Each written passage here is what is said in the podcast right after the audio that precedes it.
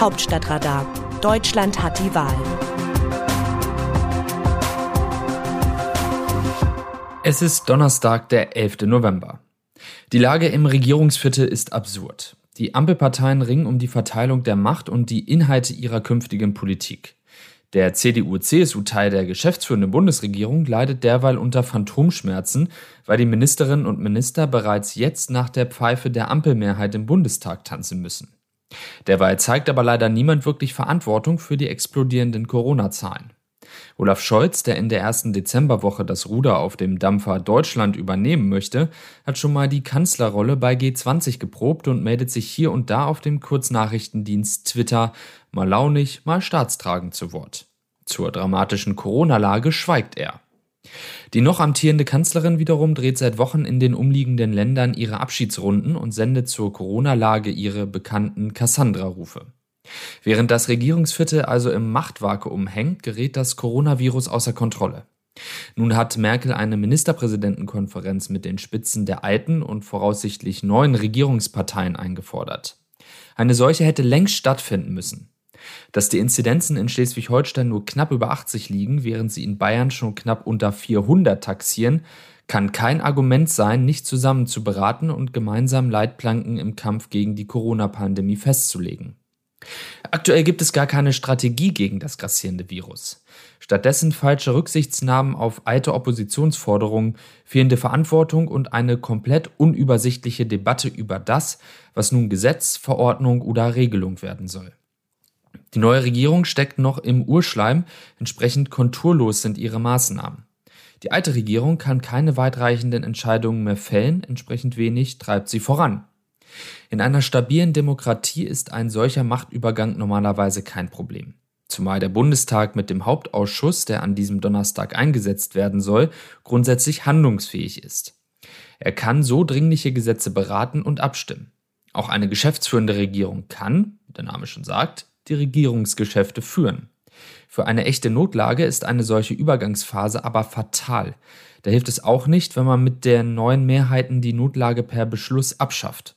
Zu den Spitzenzeiten der Corona-Pandemie sind Bund und Länder selbst mit klaren Machtverhältnissen immer wieder daran gescheitert, sich auf eine einheitliche Strategie gegen Corona zu einigen und die beschlossenen Maßnahmen konsequent umzusetzen. Unter dem gerade laufenden Regierungswechsel in Berlin ist das umso schwieriger. Das kann aber kein Argument dafür sein, weiter zu zaudern, endlich die notwendigen Maßnahmen gegen die Ausbreitung des lebensgefährlichen Coronavirus zu ergreifen. Die Koalitionsverhandlungen könnten durchaus länger dauern, als die SPD sich das wünscht. Dem Vernehmen nach ist es den Arbeitsgruppen noch nicht gelungen, die dicken Bretter in den Koalitionsverhandlungen zu bohren. Es spricht auch gar nichts dagegen, dass sich drei Parteien, die umwälzende Reformen bei Klima, Verkehr und Digitalisierung anpacken wollen und noch nie miteinander regiert haben, Zeit nehmen für die Beratung ihres Regierungsprogramms. Wer aber Regierungsverantwortung übernehmen möchte, muss jederzeit in der Lage sein, Krisensituationen zu managen. Für den wahrscheinlich künftigen Kanzler Olaf Scholz und die Parteispitzen von Grünen und FDP ist es höchste Zeit, sich in Sachen Pandemiebekämpfung auf die Kommandobrücke zu stellen. Aus dem Wörterbuch Politsprech Deutsch. Helge Braun ist ein kluger Kopf mit Ideen für die Zukunft. Er kann präzise Botschaften formulieren und durchdringt komplexe Sachverhalte. Michael Meister, Bildungsstaatssekretär. Ob sich der scheidende Kanzleramtsminister Helge Braun bei der geplanten Mitgliederabstimmung tatsächlich um den CDU-Vorsitz bewirbt, ist offen. Für die Merkel-Fans in der CDU ist der Vertraute der Kanzlerin auf jeden Fall die Hoffnung, dass ihre Partei nicht einen Märzruck macht, der die CDU gesellschaftspolitisch konservativer und wirtschaftsliberaler werden ließe.